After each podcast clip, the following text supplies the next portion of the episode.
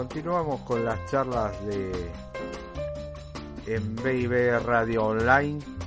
Estamos acá en las charlas de historia de Roberto Bolan por BIB Radio Online. Vuelvo a reiterar nuestras vías de comunicación son el 11 62 88 0825. Escríbanos alguna pregunta para Roberto, será bienvenida nosotros se la trasladamos y en la semana o el próximo programa este eh, la contestará. Eh, nos quedaba pendiente el tema de los inmigrantes italianos.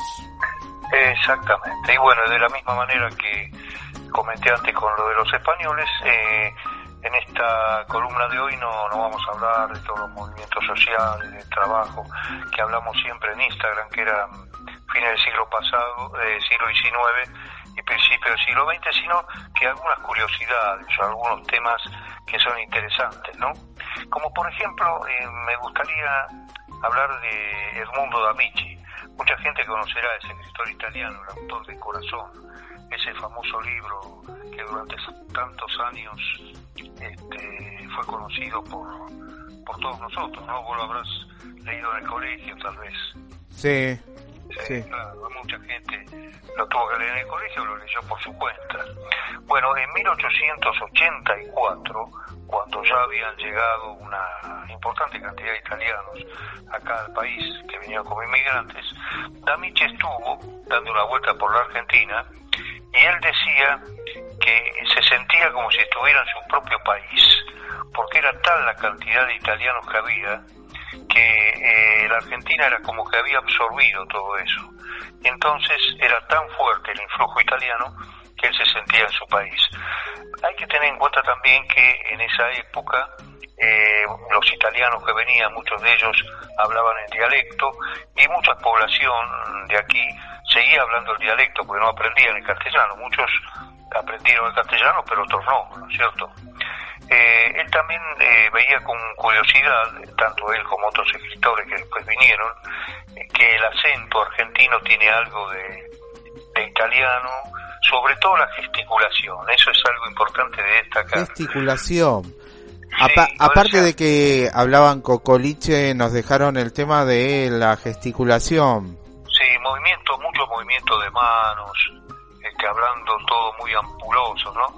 Los, especialmente los italianos del sur, más que nada los napolitanos. Por eso en algunos autores han escrito sobre el tema de que el argentino, sobre todo el porteño, el porteño tiene una manera de hablar muy napolitana, tanto en, los gestos como en la ampulosidad, como en, su manera de de caminar, bueno, tiene, este, es muy común eso, eh, leer en los escritores tanto italianos que analizaron esa época de la Argentina, como los propios argentinos que veían a los italianos de esa manera, ¿no?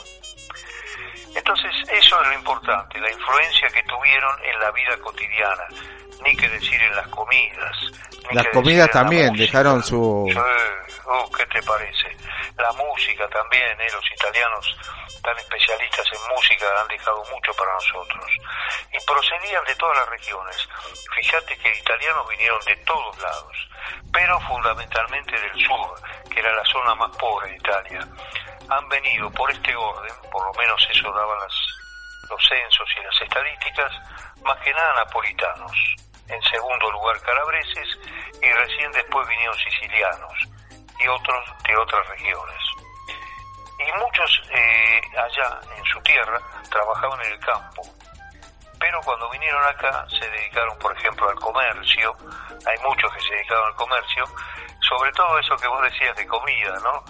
Es importante. Sí, sí, sí. Sobre todo al mediodía. Sí, eso es lo mismo, sí.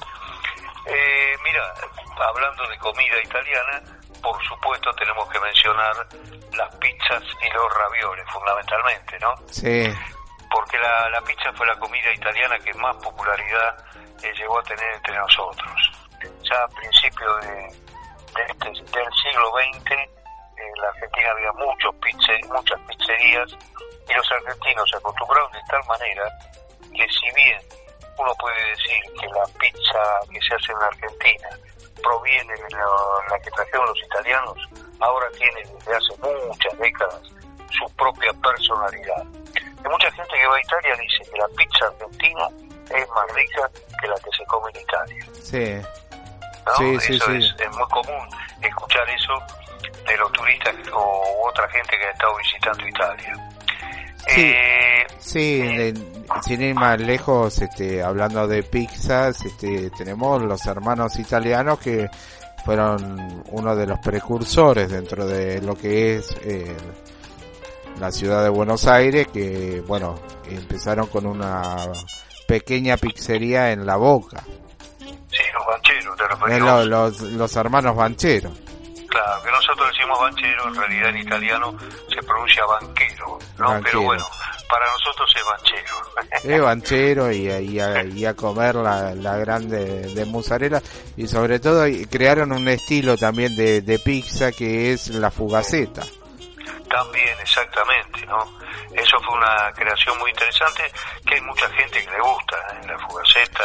Eh, sí, que marchen dos para esta hora. ¿eh? acordate de eh, Fainá, o Faina, como le dicen en algunos lugares también. Eso, si bien no tiene un sabor propio, condimenta muy bien la porción de pizza, ¿no? Sí, sí, sí, sí. Sí, sí, es que viene a ser como como chimichurri, por así decirlo, por ponerle un, un apodo. Sí, sí, el condimento ideal. Y bueno, y después por supuesto los fideos, ¿no? Los fideos es algo que hemos este, eh, introducido en nuestro país eh, a través de los italianos y creo que es una comida muy raro gente que no, no le guste la pizza o los fideos, ¿no es cierto? Sí, sí, sí.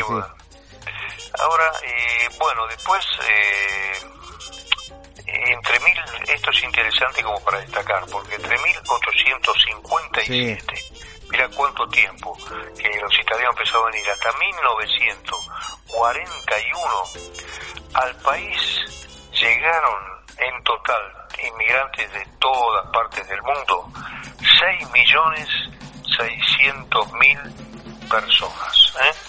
Entre 1857 y 1941, 6.600.000 personas de distintos lugares. De distintos lugares del mundo.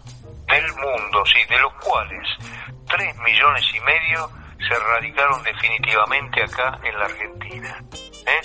Y gran parte de ellos, un gran porcentaje, acá en Buenos Aires, en la ciudad de Buenos Aires. De esa cantidad, la inmigración más grande que llegó fue la de los italianos.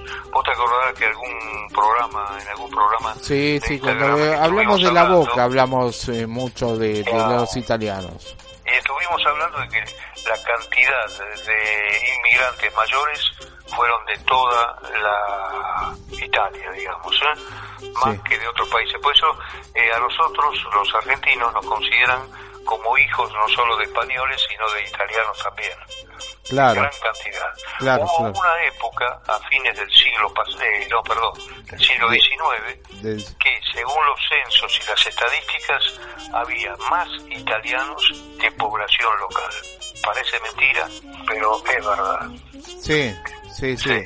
Ahora se está dando otro fenómeno que después lo hablaremos con, con su mayor rigurosidad y, y trataremos en lo posible de, hablarlo más, más adelante, que es el tema de las inmigraciones que está habiendo inmigrantes este de Latinoamérica. Sí, especialmente de países vecinos, ¿no? De, países vecinos, de países este no tan vecinos como son Colombia y Venezuela, ¿no? En los últimos tiempos ha venido mucha gente de Venezuela, de Colombia, algunos vienen a trabajar, otros vienen a estudiar, otros vienen a radicarse. Realmente es importante. Pero sin duda alguna la inmigración más importante de los países sudamericanos es la de Bolivia, ¿no? Bolivia-Paraguay. Bolivia-Paraguay. Bolivia es impresionante la cantidad. Mañana se vota en Bolivia, este Roberto. Vamos a ver ah. qué, qué sale. Claro, claro.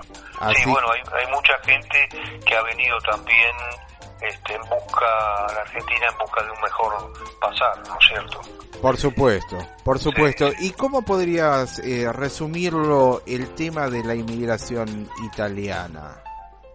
Mira, la inmigración italiana para nosotros es, es tal vez la inmigración que más caló hondo en nuestro ser, sin duda alguna. La española también, por supuesto, ¿no? Pero hay que tener en cuenta lo de la italiana porque era otro idioma. Si bien parecido, se comprende, pero de todas maneras, como muchos venían con un dialecto que no se comprendía para nada, entonces hay que tener en cuenta, era mucho más importante el hecho de la llegada de los italianos en el sentido de que para ellos y para nosotros era más difícil la relación, en apariencia, pero por el modo de ser de los italianos, eh, llegaron aquí y, fueron muy muy aceptados, ¿no es cierto? Y no hicieron, no hicieron como, como en Estados Unidos, que se pusieron en un barrio, que se pusieron en un sector, no, acá se diseminaron por toda la ciudad, por todo el país y no tuvieron problema de ningún no, de ninguna índole. Lo mismo pasó con, con los españoles en su gran mayoría. Si bien este eh, la gran colonia este siria libanesa se fue para para el norte más que nada. Tucumán Salta este pero después de, diseminaron por todo por todo el continente de Argentina lo que pasa es que, claro... Eh, continente, por todo... por, el, país. Por el país, continente, mirá lo que, qué burrada que dice, me voy a marzo, así. no, lo que sucede, viste que, eh, por ejemplo, yo siempre pongo a Estados Unidos por el hecho de que recibió mucha cantidad de italianos. Sí, sin embargo, eh, ahí se mantuvieron más como tipo gueto, ¿no es cierto? Entre nosotros no, entre nosotros eh, fueron más libres en ese aspecto, no necesariamente formaron un barrio para ellos, sino que estuvieron en toda la ciudad, al igual que los españoles, en definitiva, ¿no? Sí. Bueno. Y nosotros en ese aspecto debemos decir que siempre recibimos bien. Vos fíjate que cuando fue, fueron las famosas guerras en, eh, en Oriente Medio nunca acabó una pelea entre judíos y árabes. No, nunca. nunca, nunca. La verdad que acá siempre fue todo muy pacífico y bueno, eso hay que, es para tener en cuenta, es algo para destacar. Conviven en el mismo barrio también. Exactamente, conviven en el mismo barrio. Eso es lo importante. Sí, sí, sí. Claro, viste que los comercios están uno al lado del otro, nunca hubo ningún problema ni siquiera en aquella época de la guerra de los seis días, ni en la otra de Yom Kippur, nunca, nunca hubo enfrentamientos. No, no, acá no, no, no, no tomó los ribetes que podía haber tomado en Oriente Medio, ¿no? Claro, claro, exactamente. No, la Argentina siempre recibió con los brazos abiertos, eso debemos tomarlo como una virtud nuestra, porque siempre hablamos de los defectos argentinos. Pero en mi modesta opinión, eh, tenemos la virtud de recibir siempre con los brazos abiertos a cualquiera. Bueno, eh, ¿te parece cerramos acá y después nos despedimos? Perfecto, hasta luego.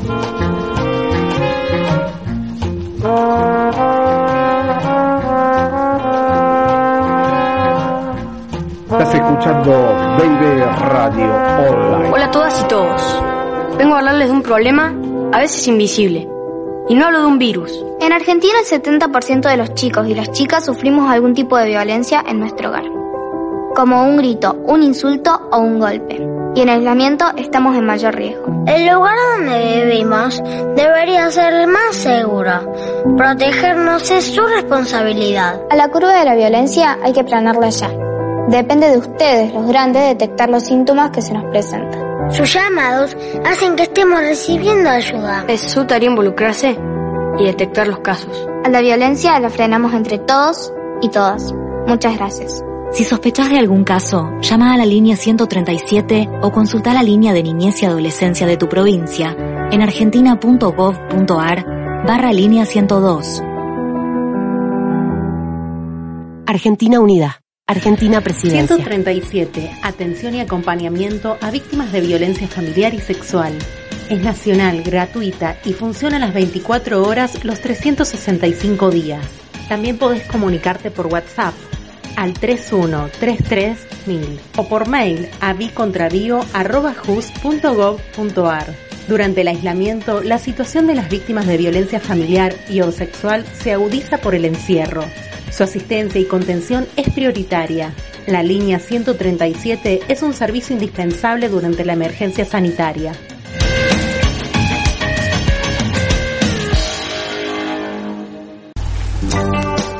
Los domingos de 22 a 24, prendete a bajón dominguero, acá en Baby Radio Online. Te espero.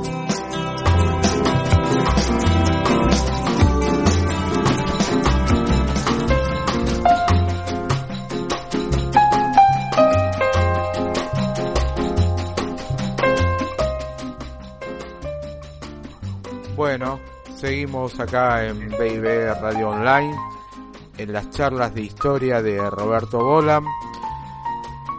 Este, nuestras vías de comunicación, las volvemos a reiterar, es el 11 62 88 0825. Recuerden dejar eh, su mensaje, su nombre y apellido y alguna pregunta que tengan para Roberto y en la brevedad se los contestará. Bueno, Roberto, para despedirnos, ¿qué podemos aportar de un día bastante particular? Bueno, lo que podemos aportar es similar a lo que venimos diciendo siempre, tanto en Instagram como en, la radio.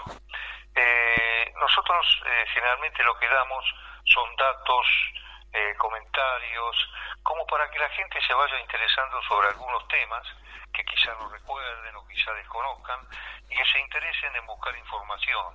Ese es nuestro objetivo, tratar de hacerlos interesar por la historia, que pueden buscar material en internet, pueden buscarlo en bibliotecas, no en este momento por supuesto, pero cuando se abran, en sus casas, comentando con otras personas.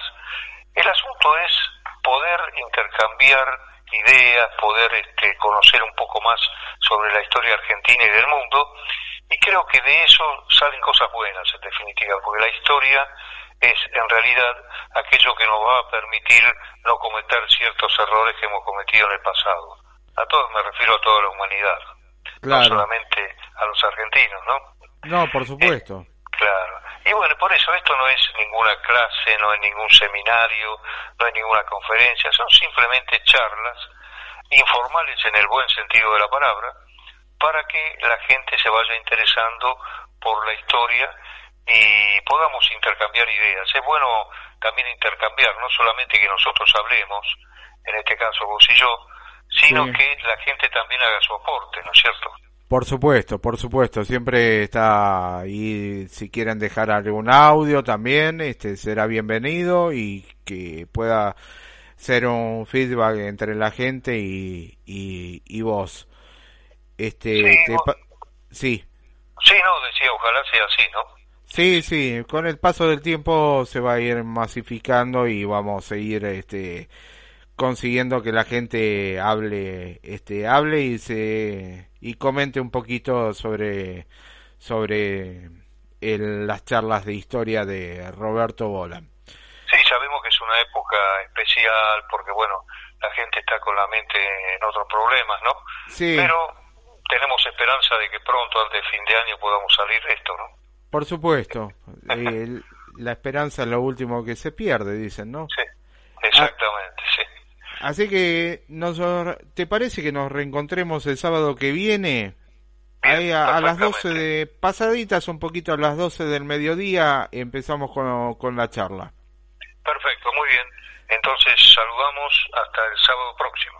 Bueno, será hasta el sábado próximo. Esto ha sido BB Radio, una producción integral de la cooperativa BB Noticias.